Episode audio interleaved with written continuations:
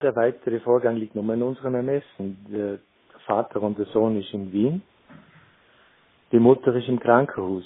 Und die Behörden oder zuerst muss der Arzt entscheiden, ob die Frau gesund ist. Und wenn sie gesund mhm. ist, wird sie, ist sie transportfähig und dann wird sie wahrscheinlich nach Wien überstellt.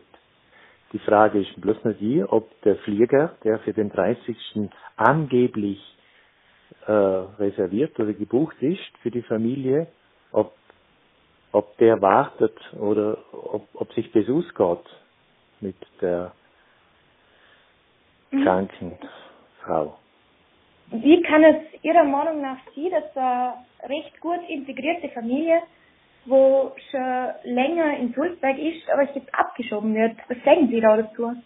Ja, das ist, am Anfang stand ein Asylantrag und ein Asylantrag kann immer positiv oder negativ ausgehen. Jetzt hat mhm. man das durch alle Instanzen durchkämpft, ist negativ ausgegangen. Mit dem war zu rechnen. Ein Antrag kann immer positiv oder negativ ausgehen. Okay. Und nachdem es das letztinstanzlich so entschieden wurde, und zwar letztes Jahr im Juni mit dem äh, Urteil vom Verwaltungsgericht, äh, hat man müssen davon ausgehen, dass mhm. die, die Revision, die außerordentliche, halt wieder negativ ausgeht. Da, davon war schon auszugehen. Also man hat, das, man hat sich nie in Sicherheit wiegen können. Nur schade ist, dass man so alte Fälle, die sind schon fünf Jahre da, dass es da nicht einfach eine sogenannte, ich sage jetzt einfach mal Begnadigung gibt.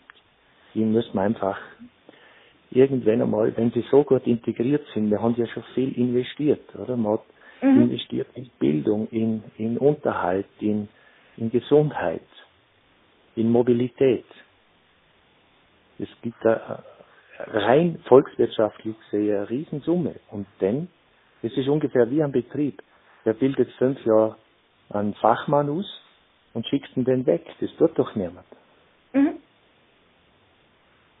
Okay, und Sie können da jetzt nichts mehr machen, haben Sie schon erwähnt. Ähm, was denken Sie, wie wird es jetzt weitergehen? Was, was könnte jetzt da der Rechtsanwalt nun unternehmen? Ja, er hat eine, eine sogenannte Haftbeschwerde verfasst. Aber was ist danach? Die Republik wird ihr Urteil sicher nicht ändern.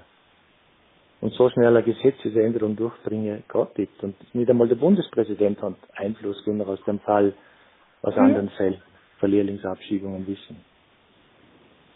Sackgasse. Okay.